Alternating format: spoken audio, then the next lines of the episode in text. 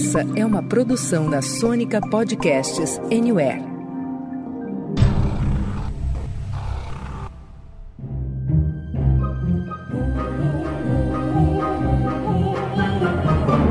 Senta, que lá vem spoiler.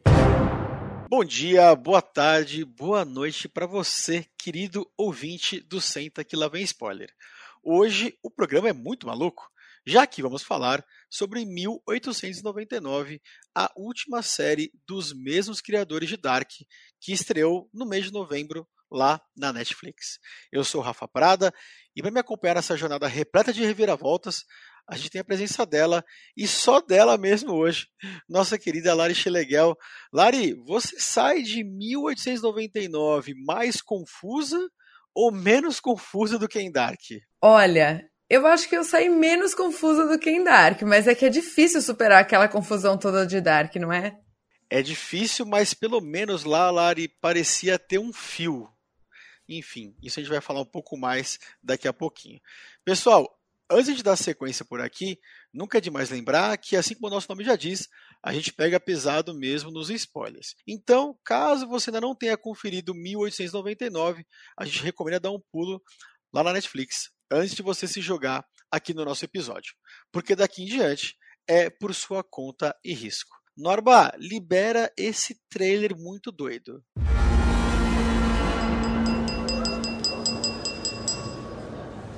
Six hours ago, we received a message. We believe this comes from the Prometheus. You think the passengers, they're still alive? Il a coulé. Seule explication possible, sinon on l'aurait retrouvé. Vienna, Nichols. Capitan, we paid good money for this trip. Seven days to get to New York, no detours.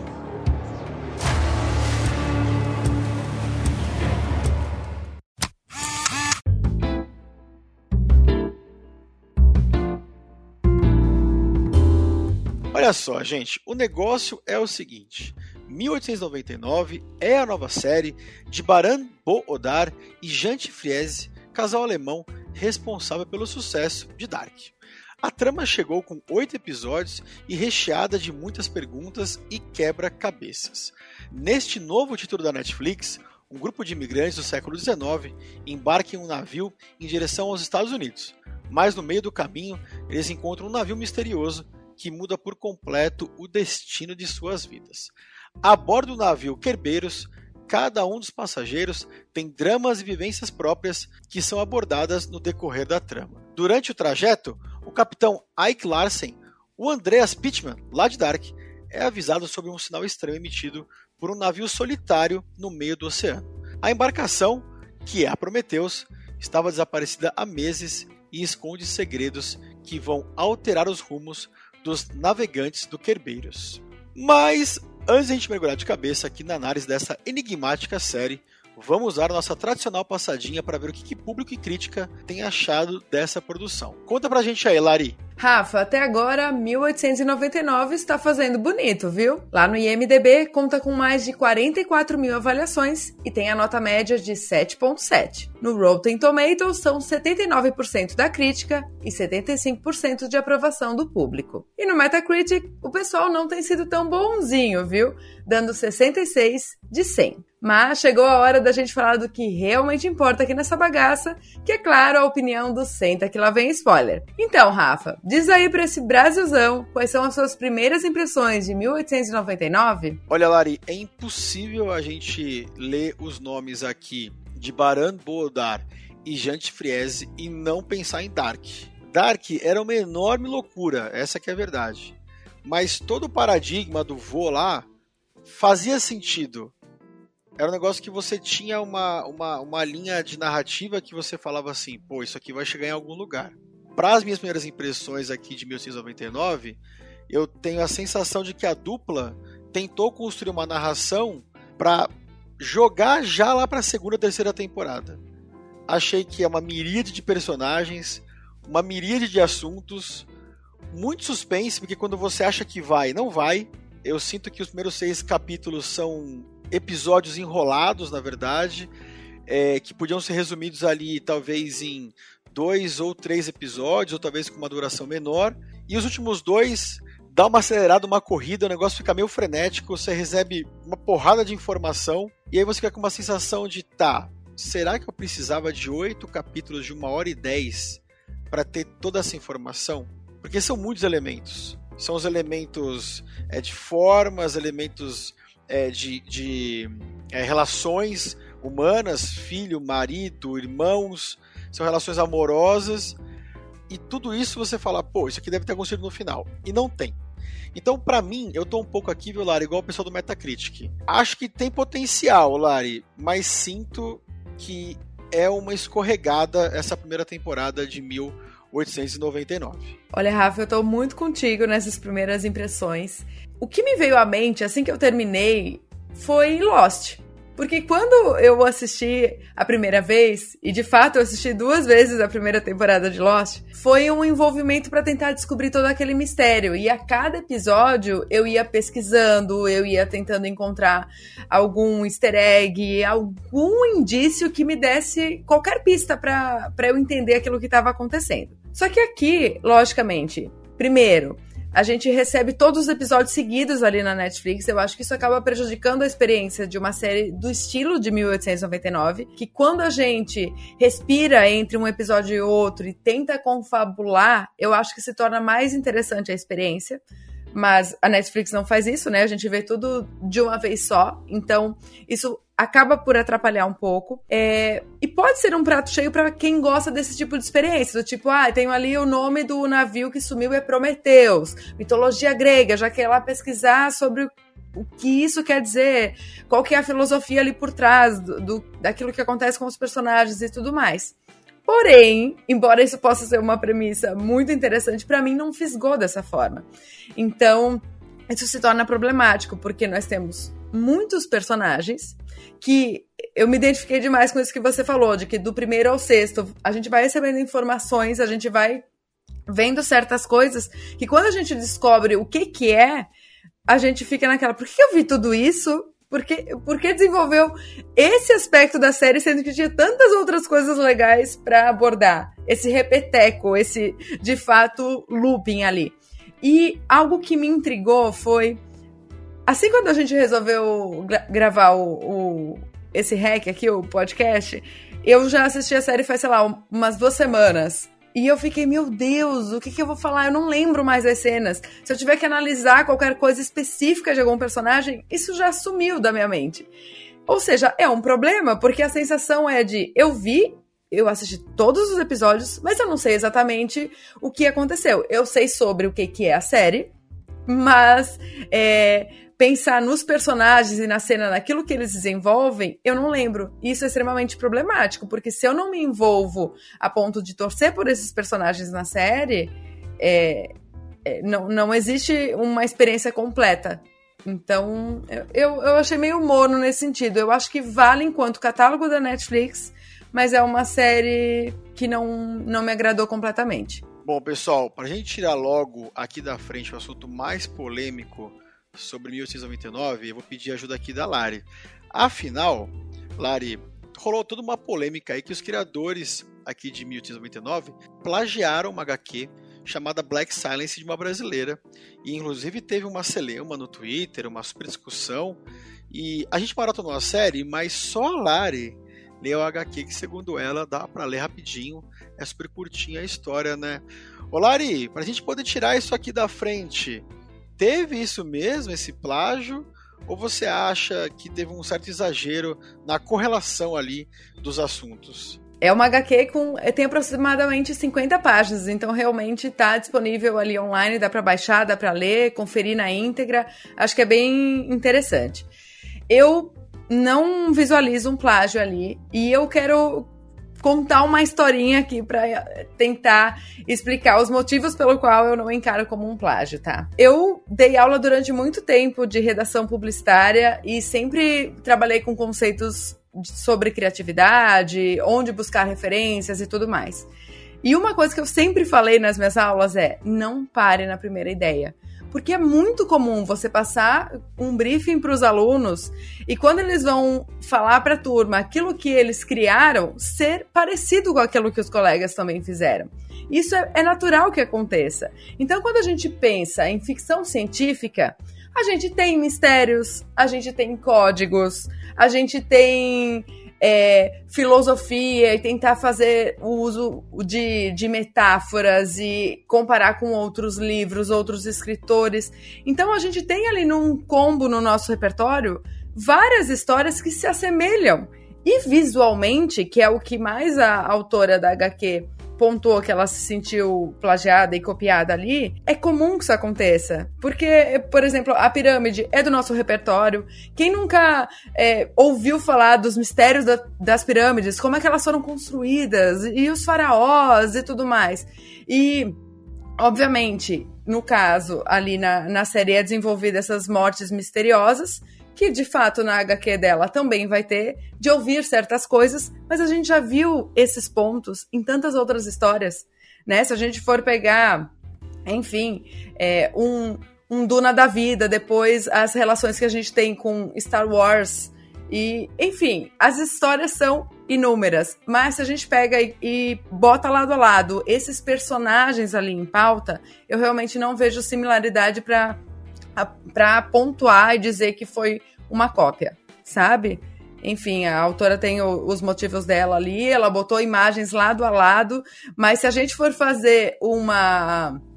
pegar um, um fio desses, a gente pode pegar imagens semelhantes de vários outros artistas, de várias outras obras e pontuar semelhanças que não necessariamente vão contar histórias parecidas, apenas são visualmente semelhantes. Então acho que realmente dá para tirar isso da reta, viu? Interessante, Lara, porque a gente acabou lendo muita coisa no Twitter e muita gente apoiou a autora da, da HQ brasileira, né, num primeiro momento, mas de fato as teorias que a gente tem lido em outros lugares um pouco mais extensos do que o próprio Twitter, acabando dando suporte para tua visão também. E é isso, né? A gente sempre acha que teve uma baita ideia e, e pode ser uma baita ideia mesmo. Só que nós somos 8 bilhões de pessoas. Né? A tendência é que o inconsciente coletivo acabe levando isso para frente e outras pessoas vão levar isso para frente, vão acabar realizando essas ideias e outras não. Só me ocorreu aqui a quantidade de comédias românticas que são basicamente o mesmo roteiro, só mudam os atores e atrizes que vão interpretar, e a gente não sabe quem de fato foi a primeira pessoa que fez para você pegar e apontar o dedo e dizer: "Nossa, fulano copiou", porque enfim, romance está no ar, isso faz parte da nossa trajetória e as pessoas amam assistir esse tipo de filme e vai vai virando uma bola de neve, enfim, é o que acontece na indústria audiovisual, não tem o que fazer. Bom, queridos, esse 1899 ele mistura diversas culturas e línguas, né? Passando por francês, inglês, cantonês, polonês, português, espanhol, dinamarquês e ufa, alemão. E assim como tem muitos idiomas, 1899 joga um monte de ideias e conceitos no colo de quem tá vendo, especialmente nos primeiros seis episódios. Indo desde suspense, romance, um pouquinho de terror e chegando finalmente ali nos últimos dois episódios no sci-fi que é tão alardeado pelos criadores. E o final, né, Lari, na verdade, acaba não contribuindo muito para quem quer respostas ali mais concretas, digamos assim, né? Olha, eu acho que esse quesito de deixar tão em aberto é um problema grande na, nessa série especificamente, porque eu não consegui me envolver muito com os personagens. Quando a gente fica com dúvidas e fica durante uma temporada e outra querendo ir atrás de respostas, de repente querer ver de novo a série, encontrar outros elementos que vão trazer algumas respostas ali, ponto positivo. Nesse caso, além de eu não ter me envolvido muito com as ambições, eu não simpatizei muito com esses personagens, e depois quando eu descobri aqui com super spoiler que eles estão em uma simulação, ou seja, vivendo num loop infinito, aquela mesma história, e que o personagem que estava lá assistindo eles por intermédio de uma TV pontua, vocês fazem sempre o mesmo erro, vocês fazem sempre a mesma coisa. Eu fiquei aí mesmo que eu não vou me importar com vocês. Porque se vocês morrem vocês vão voltar de novo na próxima simulação, se vocês não estão aprendendo nada, o que, que eu tô fazendo aqui enquanto espectadora? Qual que é a mudança que eu espero? Então, esses pontos é que não, não faz nem sentido eu querer juntar e ligar tudo isso, sendo que eu, eu não tô torcendo mais por eles. Porque eu não sei de fato quem eles são de verdade. Porque quando a, a Maura ela esquece do próprio filho, ela esquece o marido, se ela não, não identifica isso, como é que eu posso torcer para que ela queira estar com eles de novo se a gente não sabe qual é a missão dela, na verdade? Sabe? Tipo, é um negócio meio ao Léo. Sim, o que a gente sabe é que ela perdeu o filho e que possivelmente, por alguns indícios ali, ela perdeu também o marido, certo? Foi o que eu entendi. Mas é, é dado tanto esse, esse gancho para ela ter um envolvimento com o Ike também que você fica, hum, qual que é o casal que eu devo chipar? Você não sabe. Então, é, eu, eu fiquei confusa enquanto espectadora, porque é como se os produtores não tivessem me dado o caminho que eu deveria realmente seguir. Aquele personagem que eu deveria torcer mais e aquilo que eles são, na verdade. Porque se eles estão numa simulação e eles aparecem ali, né, lá naquela cena final, naquela nave é, por que, que eles estão ali? E quais são as ambições dele? E por que que isso entraria num loop infinito. Então, é, é, um monte de porquês que a gente não tem essa resposta, mas que no decorrer da série que ela deveria ter nos dado os aspectos fundamentais pra gente se importar com eles, eu, eu meio que blé, Sabe, tipo assim, caguei. Então, eu tive essa dificuldade para me envolver com eles. Fora, claro, esse detalhe que você falou, de que eles falam diversas línguas, são diversos lugares, o que é legal ter um, um elenco diverso, mas que não se conecta de verdade um com o outro. E que, num momento, ninguém se entende e, de repente, um tá entendendo a língua do outro, assim, por osmose. Enfim, estão numa simulação, a gente releva isso aí mas é só para dar mais uma pulguinha atrás da orelha. Olha, Lari, só para poder complementar tudo que você falou, tô contigo nessa aqui. É, eu acho que a série tem alguns pontos muito legais. Né? Eu gosto muito da, da trilha sonora. A gente até conversou sobre isso, né, Lari, nos nossos grupos aí de WhatsApp, um daqueles que o Renato Sansão criou, a gente nem sabe qual foi mais, porque são muitos grupos. Mas é, a gente tem Deep Purple, nós temos Black Sabbath, nós temos Jimi Hendrix.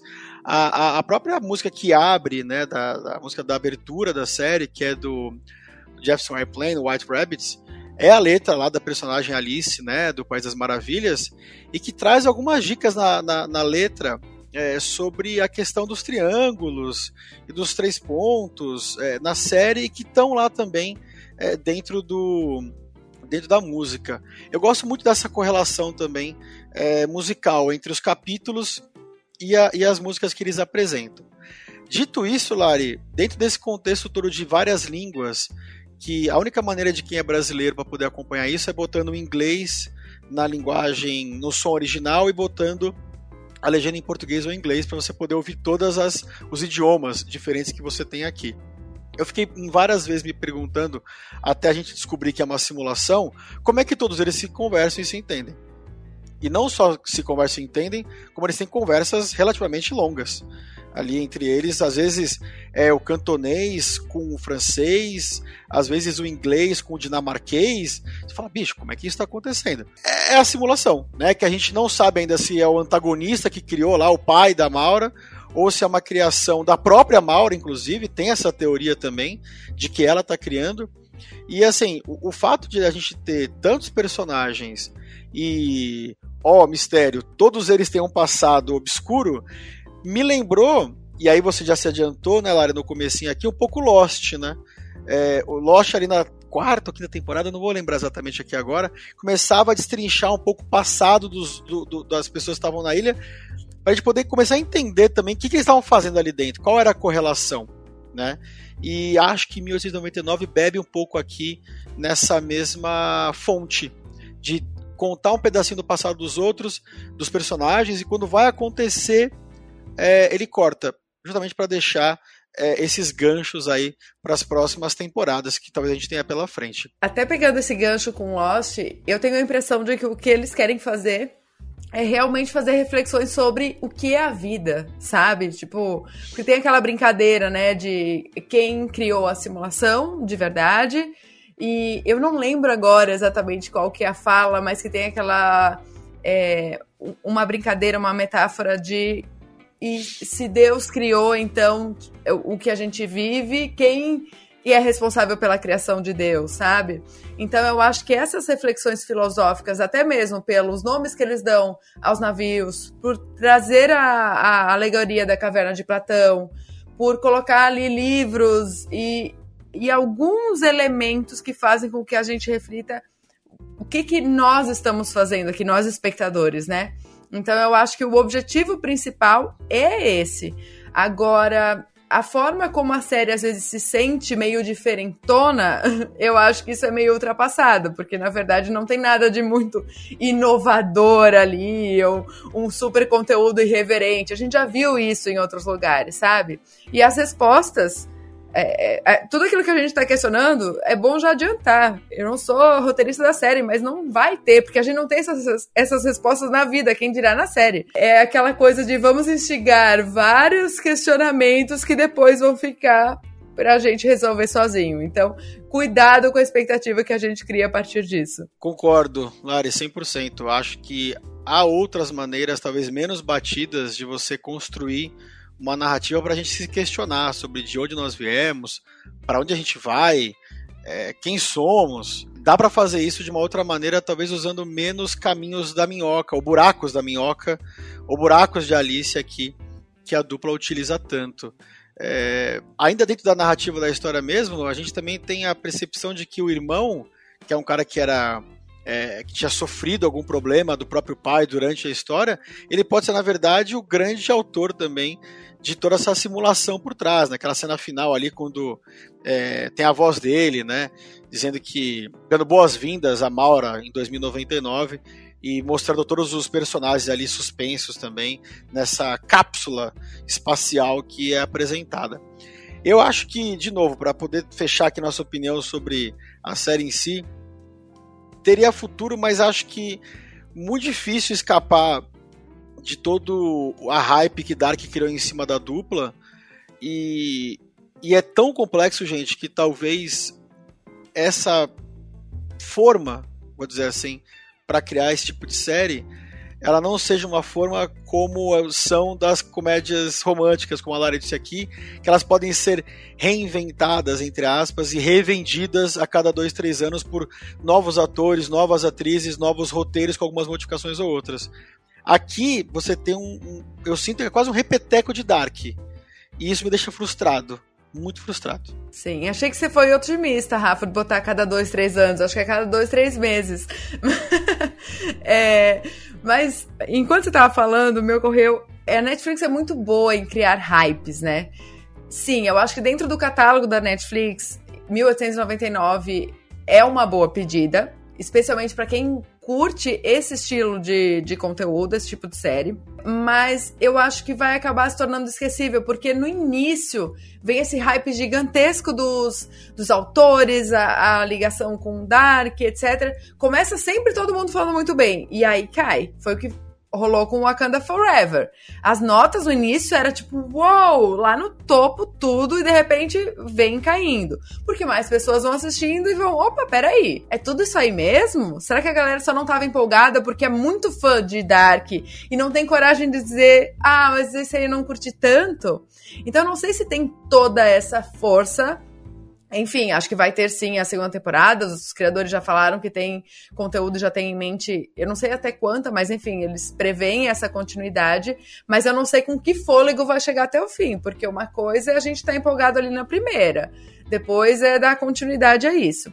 E só mais uma coisa que eu acabei esquecendo e que só lembrei enquanto eu fiquei te ouvindo falar, Rafa.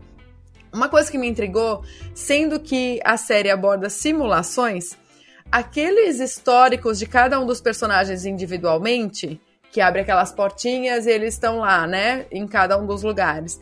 Eu achei muito intrigante porque, porque as histórias deles são tristes, são de de abusos, de, é, de perder alguém, de ter que lidar com grandes dificuldades da vida. E aí eu fiquei, poxa, se é uma simulação que eles estão querendo viver de uma forma, entre aspas, mais tranquila, não faz sentido eles escolherem entrar numa simulação que os coloquem tanto no limite da, da experiência humana, sabe? Não, não fez sentido algum depois refletindo ao término da série o que, que era isso, sabe? Porque não, eles podiam ter criado um background um pouco mais feliz.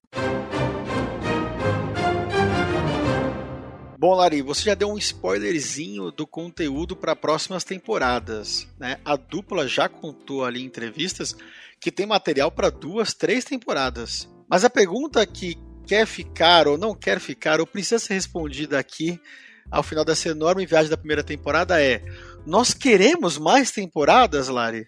Porque ela não foi renovada ainda, hein? Vixe, mas pelos números eu acho que vai ser renovada sim, porque em. Quer dizer, números, né? Números a gente fala que a Netflix não entrega exatamente, né? Quantas pessoas assistiram? A gente vê lá os, os tops, top 10 ali. É, eu acredito que realmente vai sair pelo menos a segunda temporada, se eles vão ter pano para manga para realmente e, e, conseguir aprovação de uma terceira, quarta, enfim, isso não faço a menor ideia. Mas essa questão de se a gente precisa, se a gente vai realmente assistir, eu sou sempre da opinião de que precisar não precisa, mas elas vão assistir a gente dando play depois ou não, sabe? E, e eu tento sempre enxergar com um olhar mais positivo de que a indústria é isso, sabe? Ao mesmo tempo que talvez eu não queira assistir, vão ter outras pessoas querendo assistir porque querem determinadas respostas. Que eu já avisei, não vão, não vão ter essas respostas, mas tá tudo certo. Então, assim, eu tô com você porque eu acho que vai ter de qualquer maneira tá? Acho que vai acontecer, vai rolar a segunda, vai rolar a terceira, pela força que eles têm já nos bastidores.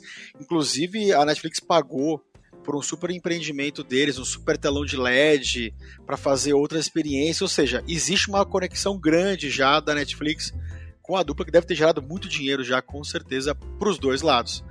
Agora, eu quero, eu acho que não, não, acho que não. Eu acho que é, daria para fazer talvez assim uma minissérie legal com esse mesmo assunto, entregando um baita conteúdo em seis episódios mas entra a questão que a gente sempre brinca, eu, você, o Sanso, o Marcudo, a Paulinha, o Cunha, tipo, dinheiro.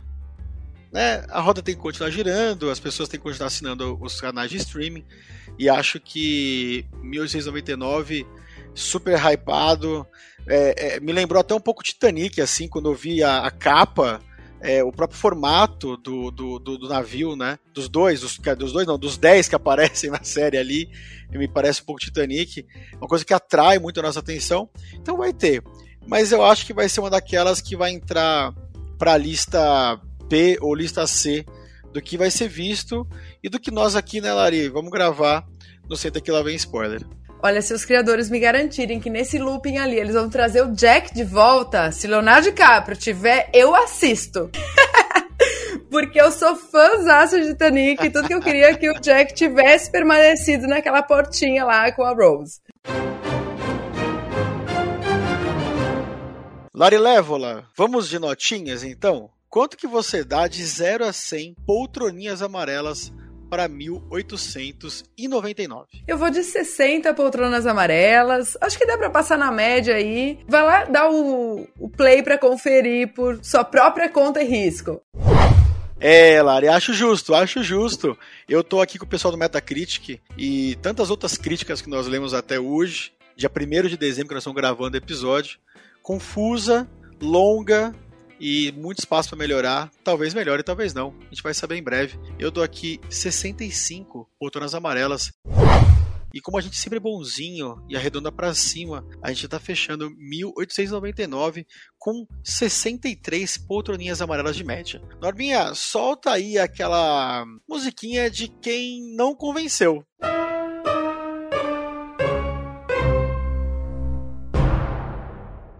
isso aí, queridos. A gente vai ficando por aqui. É tarde em Portugal. Para vocês que não sabem, Lara está gravando esse episódio diretamente de Portugal. Não sei nem quantas horas à frente. Ela já vai dormir. A gente vai ficando por aqui. Sempre lembrando que todas as semanas nós temos episódios fresquinhos Senta Que Lá Vem Spoiler para você escutar aí na sua cama, no seu sofá, no carro, no busão ou navegando por mares estranhos. Um beijo, Lari, um beijo, queridos. Obrigado por terem ouvido. Até a próxima. Tchau. Valeu, Rafa. Curti nosso papo aqui. E só pra destacar, fiquei com mais sono assistindo 1899, tá? Aqui tá mais tarde, mas eu ainda tô no pique. um beijão, gente. Até a próxima.